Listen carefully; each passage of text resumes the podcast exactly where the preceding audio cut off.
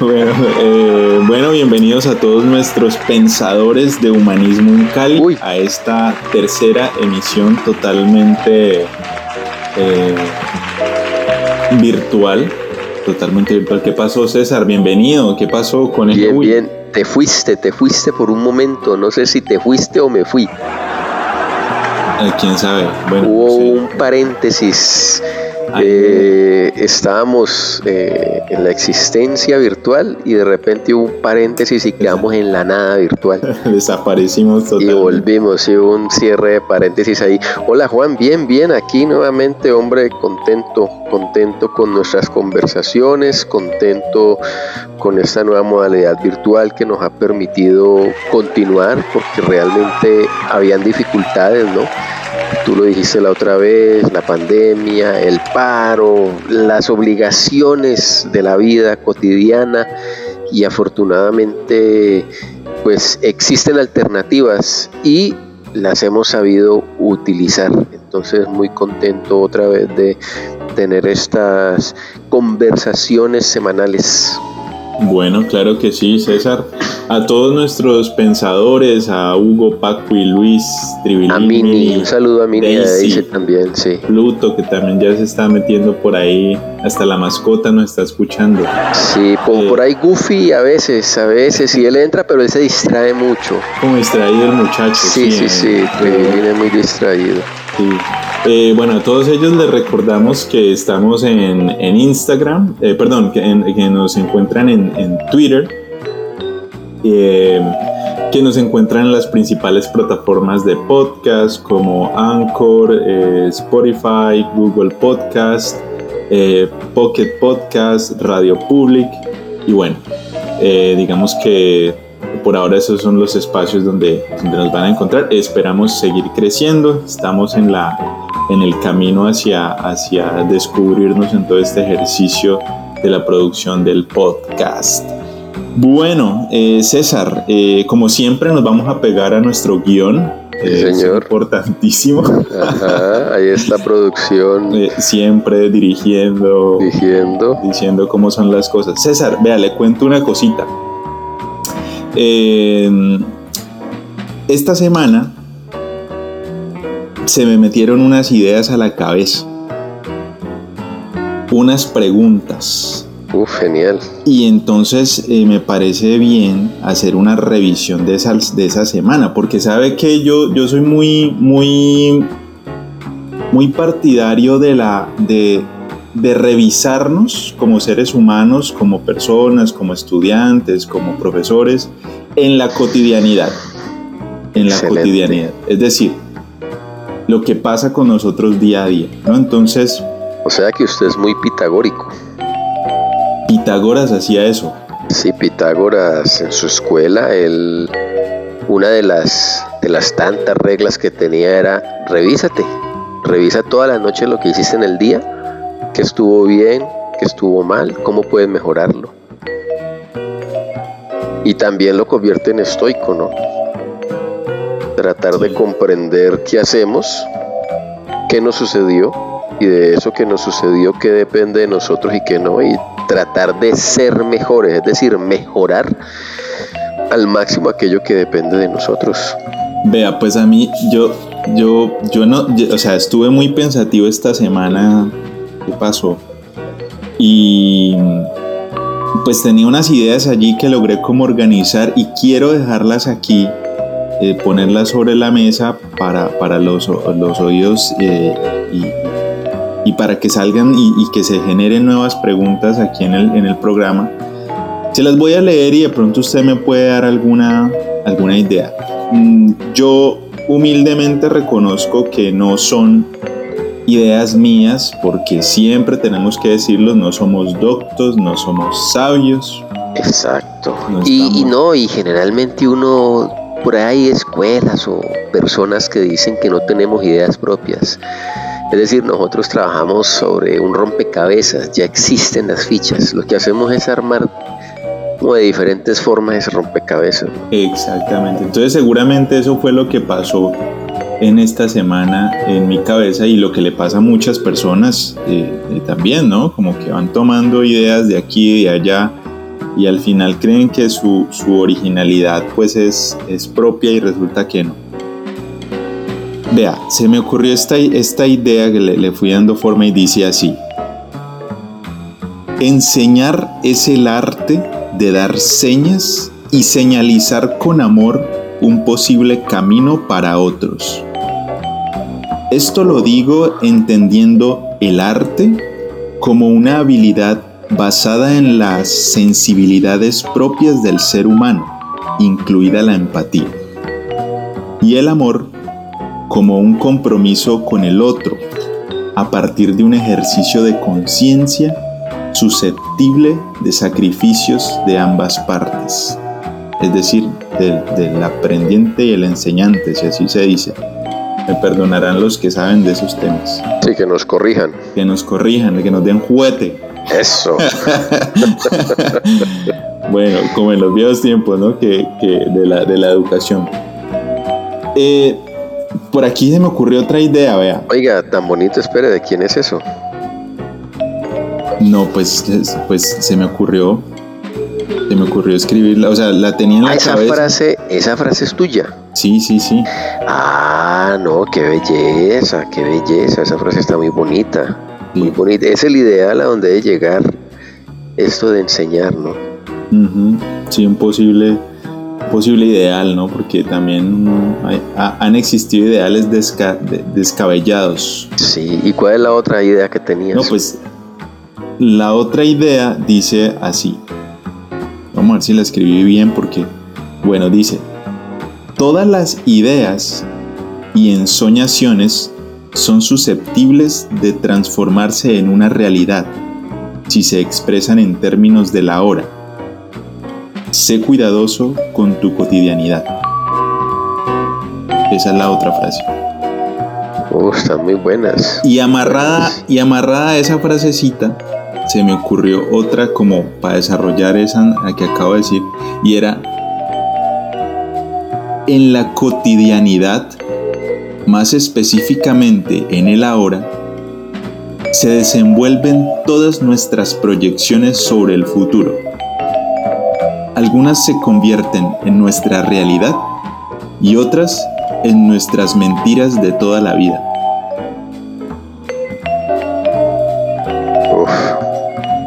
Oiga, estuvo muy creativo usted esta semana.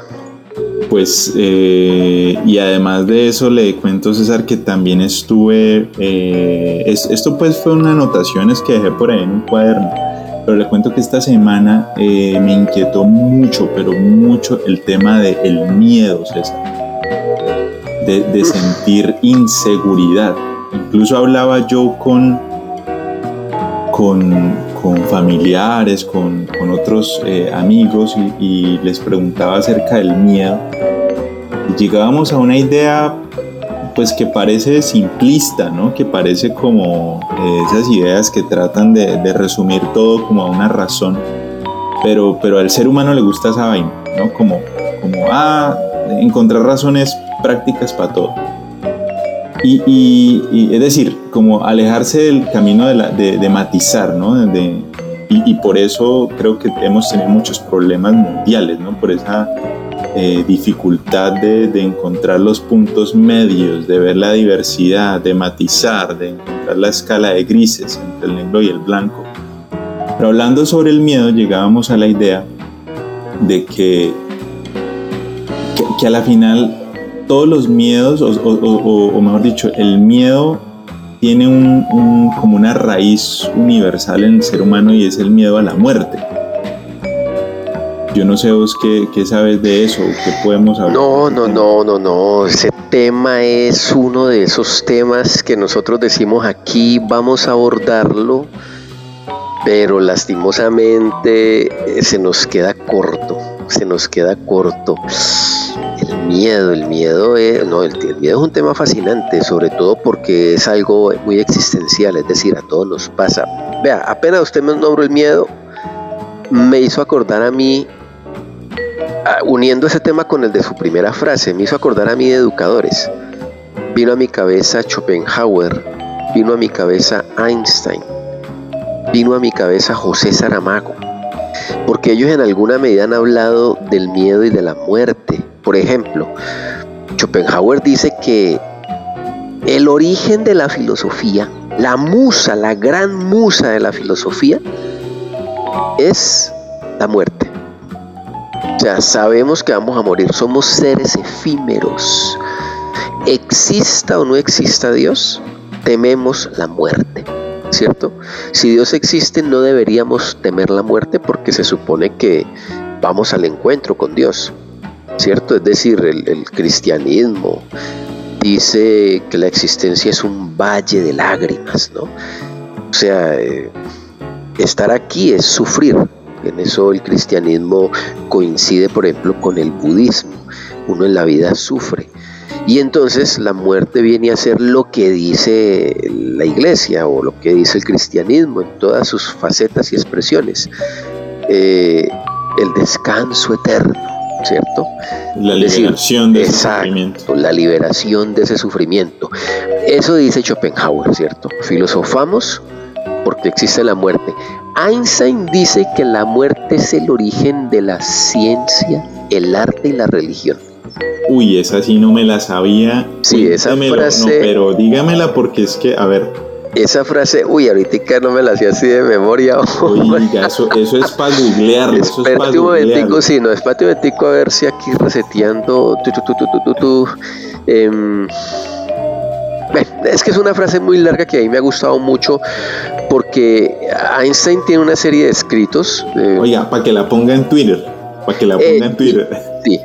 Y, yo creería que está, bueno, no, sé si está, no sé si llegamos a Einstein. Lo que pasa es que Einstein eh, escribía una serie de cartas no científicas o de discursos no científicos y entonces hablaba de temas cotidianos, pero como Einstein era una persona que ubicaba su mente en lugares profundos del universo, entonces así mismo era capaz de encontrar lugares profundos de la existencia. Y al hablar de esos lugares profundos de la existencia, él, decía cosas como que los ideales que lo motivaban él en la vida no eran ni el poder, ni el dinero, ni la riqueza, sino la belleza y la bondad, ¿cierto? Y él era un poco idealista y entonces Pensando la ciencia, también hay otra frase donde decía que el temor a la muerte es el origen de la religión, el arte y la ciencia. Queremos comprender, eh, queremos entender en ese corto tiempo que estamos aquí. Yo creo que si uno googlea Einstein, religión, temor, ciencia, aparece la frasecita, es muy bella. Es de una de sus cartas, sino que ahorita hasta también se me olvida el nombre de la carta. Ya por ahí está escribiendo Goofy. Dice que eso es carreta mía. Eh, pero sí, no, no, Goofy, Goofy, no, tranquilo. Si, si dudas, puedes buscarlo. Aquí recuerden, no somos doctores, entonces para eso está Doctor Google, ese sí, es Exacto, ese, sí sabe, ese sí. la gente le cree más, la gente le cree más a Google. Sí, ya, unos pinches charlatanes, pues profesores de, pacotilla. Vea, entonces, y, y, y José Saramago decía que el escritor escribía eh, para quedar, para que su recuerdo quedara. ¿Cierto? Es decir, sabemos que va a morir, ahora estoy, después no voy a estar. Entonces, la idea mía es como que quede algún recuerdo de mí, ¿cierto? Es como, como una, esa parte egocéntrica que tenemos todos, ¿no? No, no perecer, ¿cierto? No, no ser el olvido. Pero mire que contrario a eso, aparece, y ahora está de moda, eh, una película colombiana muy premiada, ¿no? ¿Cuál, cuál, cuál? El olvido que seremos. Mm, fíjese el título, fíjese el título, El olvido que seremos. Es una película colombiana de director español y de actor español, pero la producción y la filmación y las cámaras, todo lo demás es colombiano. El título de esa película, o mejor dicho, esa película se basa en un libro de un escritor. Un saludito para don Héctor Abad Faciolince. Y por, cierto, la película está, creo que en este momento está. Sí, sí, sí, sí, sí. Estuvo, está en cartelera. La Cinemateca La Tertulia, creo que también está. Sí, y el Cineco. Bueno, Em, en fin, y la película es basada en el libro. El título del libro sigue siendo El olvido que seremos. Y ese título de ese libro lo hace él porque él escribe unas memorias a su padre, una persona que fue un líder social, de esos líderes positivos que tiene nuestro país, que al igual que ahora, los siguen eliminando. Él fue eliminado en su momento en el año 87 y en el bolsillo de su pantalón cuando lo mataron había un poema de don Jorge Luis Borges, un gran escritor argentino, que iniciaba diciendo así, ya somos el olvido que seremos. Entonces fíjese usted e, esa frase, o sea, usted mi querido Juan ya es el olvido que será. Es decir, Hagamos un ejercicio. Yo siempre pongo aquí como ejemplo lo que hago en clase. Yo a mis estudiantes les decía, levante la mano el que conoce el nombre de su abuelo. La mayoría, todos levantan la mano, ¿cierto? Yo también conocí el nombre de mis abuelos. Sí, sí, sí. Los que fueron padres de mi papá y los que fueron padres de mi mamá. Luego digo, levante la mano quien conoce el nombre de los papás de sus abuelos. Es decir, los abuelos de sus papás. Y hasta ahí llego yo. Yo no sé cómo se llamaban los abuelos de mi papá y yo no sé cómo se llaman los abuelos de mi mamá. ¿Cómo se llamaban los abuelos de mamá? Y en el salón de 30 estudiantes levantan la mano 5. Y luego digo, dígame el nombre de los papás, de los abuelos de su papá. Allí ya nadie levanta la mano. ¿Cierto? Es decir, si nosotros rastreamos nuestro árbol genealógico, no llegamos a más de tres generaciones. Exactamente. Y puede que lleguemos a muchas generaciones. Puede que cada, puede que haya una persona que tenga un árbol genealógico desde la época de la conquista española o la usurpación española de estas tierras indígenas. Oiga, yo rastreé alguna vez mi, mi, apellido ah, por allá en Fran hasta Francia 1700 algo, hasta por allá, hasta el primer registro de... Pero se convierten ya en meros nombres y en meras historias. Ah, sí, sí, sí. Ya no son personas, ¿no? Ya, ya nadie puede decir qué hacía esa persona, qué, sí, no, eh, ahora que hablamos de Einstein o de Saramago, yo siempre pregunto a los estudiantes en clase, eh, levante la mano el que sabe quién es Cervantes o García Márquez, pues todo el mundo, porque todo el mundo sabe quién es el Quijote. Pero le digo yo, dígame el nombre de los papás de Cervantes. no, pues, nadie sabe quiénes eran. no, ni qué hacían, ni dónde Exacto, si entonces fíjate que y, mira que empezamos hablando de los usted Se lo sabe? ¿Y usted se lo sabe? No, no, no, por ahí los lee uno, por ahí los lee uno, pero es que uno se olvida de eso.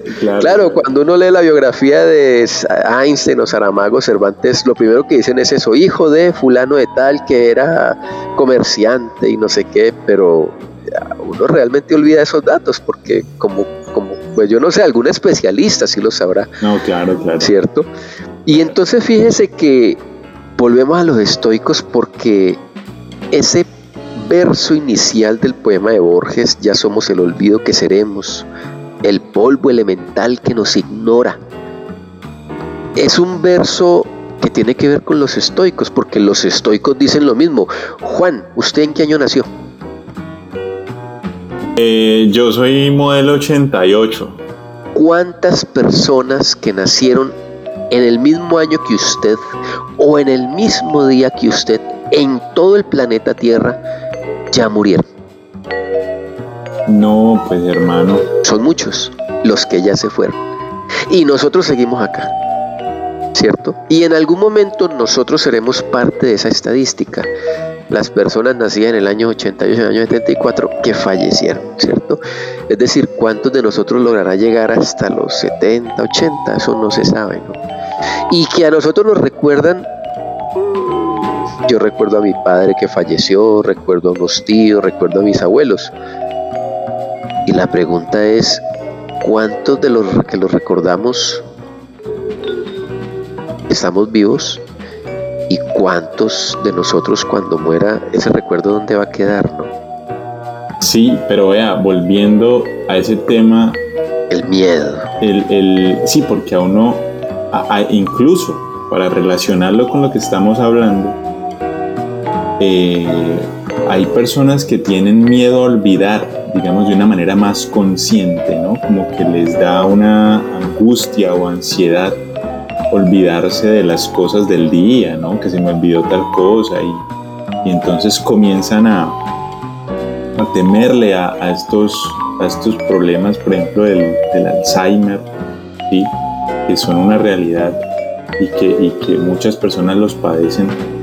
Eh, pero entonces, eh, si, nuestra naturaleza es efímera eh, y contradictoria, eso ya lo hemos dicho muchas veces, entonces ese deseo de no, digamos, ese deseo o ese miedo eh, a no ser olvidados, a no perecer, a no, a no pasar al olvido, es, es, es se convierte en, la fuerza que nos, que nos mueve, ¿no? Porque, digamos, sería la fuerza contraria a nuestra naturaleza efímera, el miedo a, no, a no desaparecer.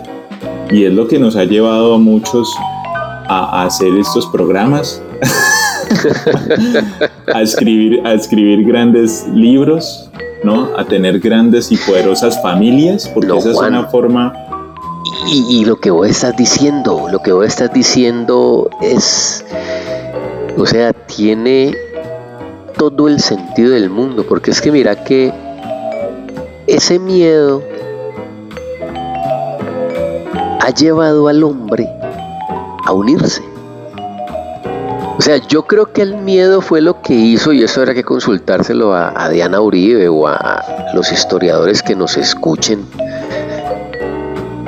ese miedo ha de haber sido motivo para que el hombre dejase el, nomadismo y se convirtiera en sedentario, ¿no?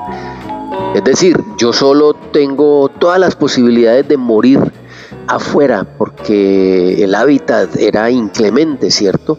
Y entonces el resguardo en cuevas y unirme a otros para compartir la comida y si me uno a otros es más sencilla la vida. ¿no? Y entonces me imagino yo que construir una casa es para evitar morir de frío. Tener ropa es para evitar morir de frío. Siempre está ese miedo allí presente. Vea, Trabajar para comer, ¿cierto? El temor al hambre. Vea, hay una cosa y es que alguna vez yo lo, discutía con una, gran amiga eh, socióloga eh, y ella me decía, hay o sea, hay un riesgo importante que no se puede perder de vista eh, cuando se hace el ejercicio de intelectualizar la naturaleza del hombre. Mm, por ejemplo, la sexualidad o, incluso estas pasiones de las que estamos hablando, o de las que hemos hablado, perdón, en el programa, o o incluso en este caso el miedo, ¿no? Porque allí como lo, estás planteando tú es un asunto casi que biológico, neuronal, químico, yo no sé, me, me, corregirán los que saben de eso. Em, y nosotros lo que estamos haciendo un poco es reflexionando, ¿sí? Alrededor de esa naturaleza y de alguna manera lo que estamos haciendo es eh, intelectualizar, es decir, eh, cuestionar algo eh, nos permite imaginar posibles respuestas, posibles nuevas preguntas y en ese ejercicio se van creando conceptos, ideas y vamos conceptualizando algo que en un inicio puede ser algo, digamos, es algo automático. A usted le da miedo ciertas cosas, ¿no? Y es como, eh, por ejemplo, la gente que ha tenido problemas de chicos, eh, eh, cuando eran chicos con animales, serpientes o insectos que los han atacado, desarrollan un miedo a eso, ¿no? Entonces, entonces es un miedo, el miedo entonces es algo irracional o es algo racional? Queda esa pregunta, ¿no? Sí, Eso es una pregunta, porque... Esa pregunta es difícil. Y yo no sé, y yo no sé, y no creo que aquí, y, y, es muy berraco, o sea, es una pregunta que lanzamos al aire. ¿sí? Que la agarren los, que la agarre Mini, Mini que es bien curiosa, o, o Hugo, que se la pasan siempre leyendo, ellos nos pueden responder en redes. Sí, sí, sí, porque es bien, bien compleja. Mira que eh, alguna vez me hiciste acordarte como de documentales. Alguna vez veía un documental, no sé si era sobre el miedo, pero tocaba el temor.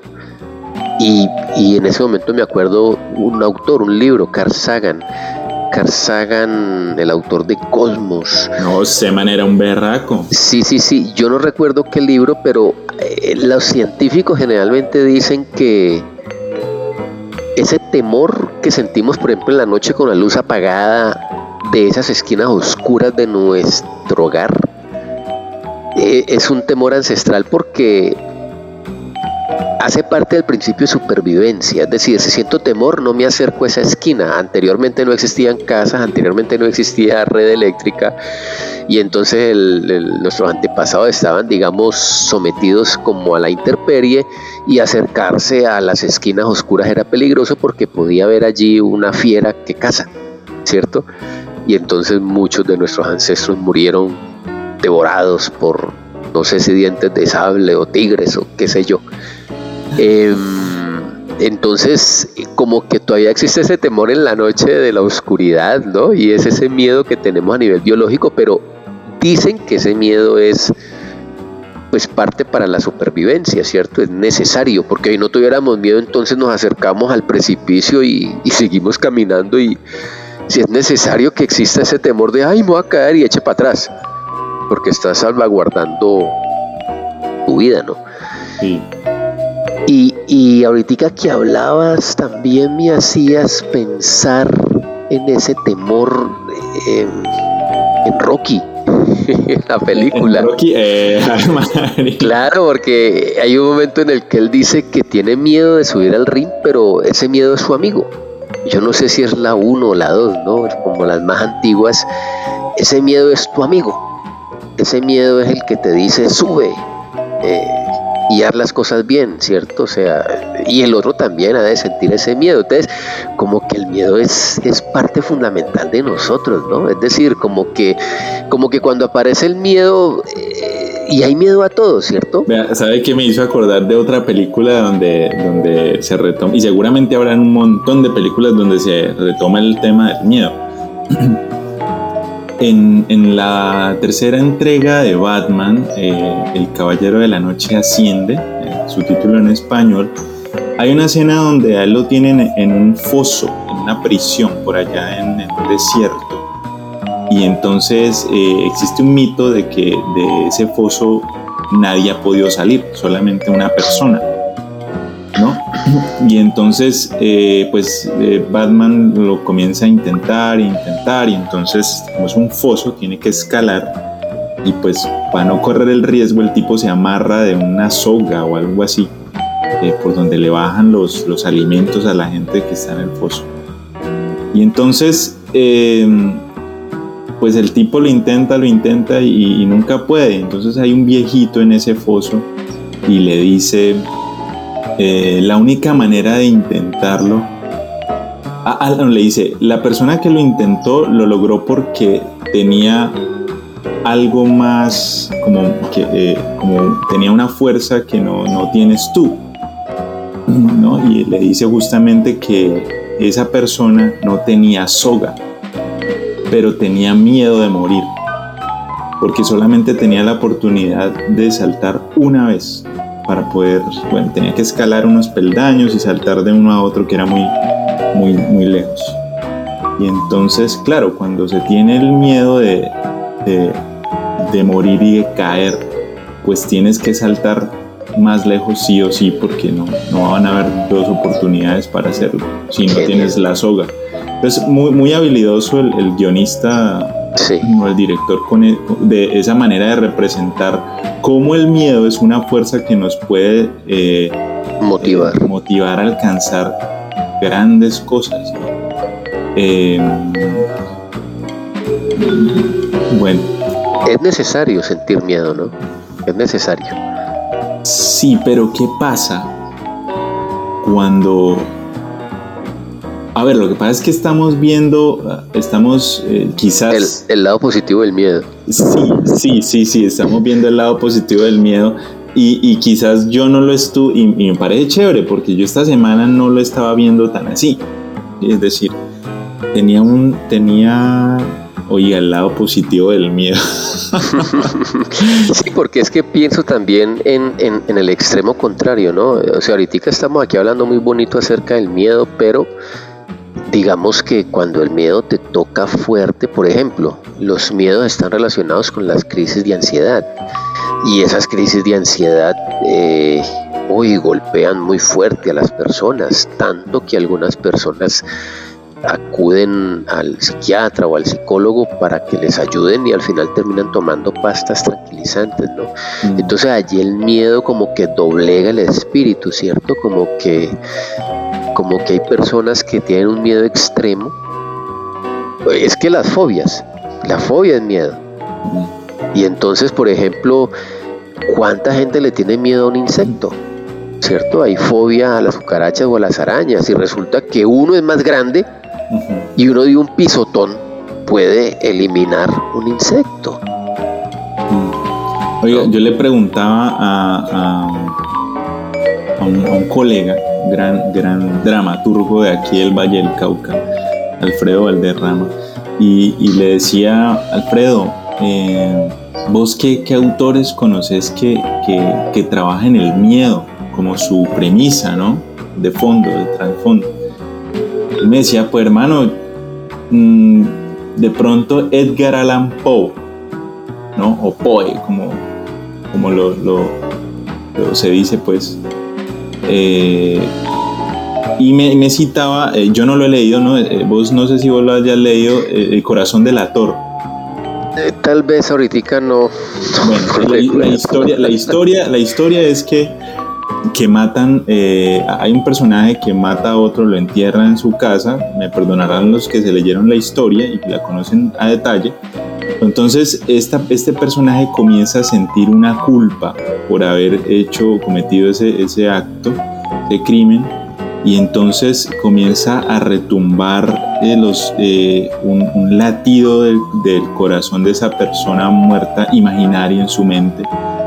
Y hay unos policías que, que, que, están allí. Entonces, eh, me, comentaba Alfredo, allí el, el, el, tema ronda en la idea de que esta persona siente un temor, un miedo profundo, eh, porque va a ser castigado por ese crimen. No. Entonces, también hay un, hay un temor social al castigo, al rechazo, a ser excluido y eso se, manifiesta en muchos, eh, digamos, se representa de muchas formas, ¿no? Eh, la gente la gente le teme a la, a la soledad, es como una pregunta, eh, le teme a ese rechazo social, le teme a ser diferente y, por eso se, se, enmarca en esos contextos como alguna vez lo, lo citaba Stanislao Zuleta, ¿no? del abismo de la, de la razón. Entonces, mm, preferimos estar en manadas eh, intelectuales o de pensamiento o de formas de, existir porque nos da miedo ser diferentes. Sí, eh, no, mira que no he leído El corazón del ator no, yo tampoco. estoy, em, hablando. Sí, sí, sí. Lo, que, no, lo, que, lo que te contaron. sí, sí, sí, sí, sí, pero. Pero la, la, aparece otra versión del miedo, ¿no? El miedo a ser diferentes. Oiga, el miedo es un tema para explorar bastante. No, es una berraquera. Vea, yo les, les comparto aquí la inquietud. Vayan sobre todo Pluto que a veces no, que a veces se la pasa en esas redes metido hablando caspa y viendo videos. Vaya y busque, por ahí debe haber un, unos cuantos autores, unas cuantas buenas películas eh, sobre el miedo. Vea, es que hay un autor, que ahorita que usted habla de autores, que tiene el miedo en su título, en un título de su libro. Eh, Eric Fromm miedo a la libertad. Ah, bueno. O sea, eh, y, y el título es muy sugestivo. Somos seres libres, pero nos da miedo el ejercicio de nuestra libertad, ¿cierto? Y entonces aparece, digamos, la norma y nos acogemos a la norma. Eh, porque quienes hacen las normas se supone que saben lo que hacen. No, es que, es que, es que cuando, a ver, se me acaba de ocurrir esta idea, cuando vos, vos te das cuenta que sos libre, te das cuenta implícitamente que, que tenés la responsabilidad de, de, de ser creador, ¿no? de, de diseñar un mundo propio, una vida propia, un estilo propio, unas ideas propias. Y la responsabilidad de ser creador, pues, eh, pues hermano, en todas las culturas los creadores han sido seres eh, sobrenaturales con dones eh, más allá de, de, la capacidad humana, ¿no? Se suelen representar así y uno no es, uno es un pinche profesor. la libertad, creería yo, que atemoriza por eso, ¿no? Porque le toca a uno pensarse las cosas. Sí, la responsabilidad, la responsabilidad de, de uno, oiga, es, es, que los temas relacionan. Y de saber si uno, de saber si uno conducir. Exactamente. Para poder conducir a otros, porque esa metáfora que tocamos hace tres programas tiene que ver con, con esto de la libertad. ¿Cómo, ¿Cómo, yo me atrevo a ser profesor? Y mire que volvimos al primer tema de, su lectura de este programa. ¿Cómo me atrevo yo a ser profesor? ¿Quién soy yo para enseñarle a otro? Mm. O sea... No, eso es una responsabilidad muy... Claro, claro. Entonces, entonces el, yo creo que el miedo debe estar allí siempre presente, hombre. Ojalá uno aprendiera a querer el miedo, ¿cierto? Pues por ahí, mira, tengo, está, pendiente un librito cuyo último capítulo eh, se titula así. Si me permite, don César, yo le leo ese titulito. Medita en nuestra mortalidad común. Medita en nuestra mortalidad común. Es el último capitulito de un texto que se llama Las leyes de la naturaleza humana de Robert Greene. Entonces seguramente retomaremos ese tema de, del miedo, porque meditar sobre el miedo es, es, eh, implica meditar sobre la muerte, sobre esa naturaleza. la mortalidad común. Sí, sí, sí, eso es lo que nos hace iguales. Y a todos, a todos nos hace iguales la muerte. Todos vamos para el mismo lado. Oiga, usted mencionó a Stanislao Zuleta y él en su ensayo El elogio de la dificultad cuestiona eso también, ¿no? Eh, como que le tenemos temor a, la, a los problemas. Claro. Y pues entonces queremos volver al paraíso, pero él dice, ah, ah bienvenidos los problemas, ¿cierto? O sea, hagámonos amigos de las situaciones de dificultad y que esas situaciones de dificultad nos nos ayuden, nos, Nosotros tenemos un, programita al respecto. Si no estoy mal, se llama Gracias a las dificultades. Creo que así, así lo llamamos en aquella ocasión. Pues César. Sí, hombre Juan, vea. Ahí quedan las inquietudes. Ahí quedan para que... Pues. Para, por ahí me dicen que hay un señor que nos escucha, pero que no nos escribe, hombre. Garganta de lata. Garganta de lata. Sí, sí, sí. Condorito reporta que Garganta de lata nos escucha. Oiga, ¿quién es Garganta? Mientras toma. No, es un tipo que toma mucho y se divierte tomando, tomando. Es como que a veces como para poner algo allí poder tomar tranquilo eh, ponen cualquier para dormirse. Exacto, exacto. Ah, ya, ya, cuando ya, ya, ya, ya, ya te entendí perfecto. Y también tenemos una detractora muy fuerte. Contame, ¿cómo doña, es? Doña Tremeunda. Yayita dice que, que Doña Treme nos critica mucho. Ah, pues, es una señora muy conservadora y muy... No, pero cuando quiera le invitamos acá al programa, eso no... Ponemos a charlar o como... uno, yo lo, lo bueno es que aunque sea para que nos critique, nos escucha, ¿no? Bueno, es decir, ella está ahí siempre firme escuchando. Está sumando, está sumando, está... bueno, César, hombre, muchas gracias por esta conversación. Sí, Juan, muy interesante explorar ese tema del miedo, ¿no? creo que quedamos cortos. Yo creo que hay que seguir. yo creo que metimos los pies hasta el tobillo en la playa. Uf. Hace falta adentrarse en ese, en ese océano. En ese océano del miedo. Del miedo. Oiga, no, me parece importantísimo entender el miedo para la vida. Oiga, ¿por qué no le explican esto a uno chiquito? ¿Por qué? ¿Ah? No hay una cátedra del miedo, así como hay cátedra de la paz. Preguntémonos nosotros que somos docentes, hermano. Pues, una cátedra, una cátedra, imagínese usted una cátedra de la muerte. Uf, eh, entender la muerte de, de, cómo el ser humano ha entendido la muerte a lo largo de la historia. Imagínese esa belleza. ¿ah? Sí, sería bien interesante. Una cátedra de la muerte sería genial.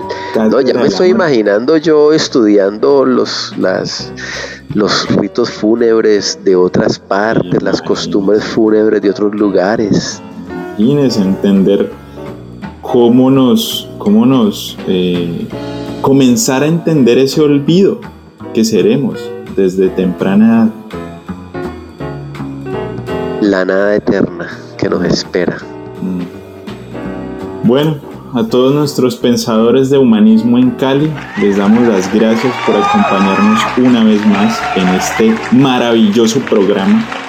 César, muchas gracias. No, a ti Juan, a ti por esta conversación, gracias a los pocos oyentes que tenemos, gracias a esos que nos saben utilizar para un buen dormir. Esperamos que este diálogo de hoy no les genere pesadillas por ese temor ancestral a la muerte. Agradecemos a todos los médicos que nos recetan en cuadros de insomnio severo. Sí, sí, sí, ya por ahí ya. El Doctor Strange, el Doctor Strange. Ese es uno que... sí, sí, sí, él, poco nos escucha, pero sabe que generamos insomnio, entonces dice, vea, escuche este programa. Es somnolencia, es somnolencia. Somnolencia, somnolencia. Entonces, bueno, a todos ustedes, muchas gracias y nos vemos en un próximo capítulo de Humanismo. Adiós, adiós.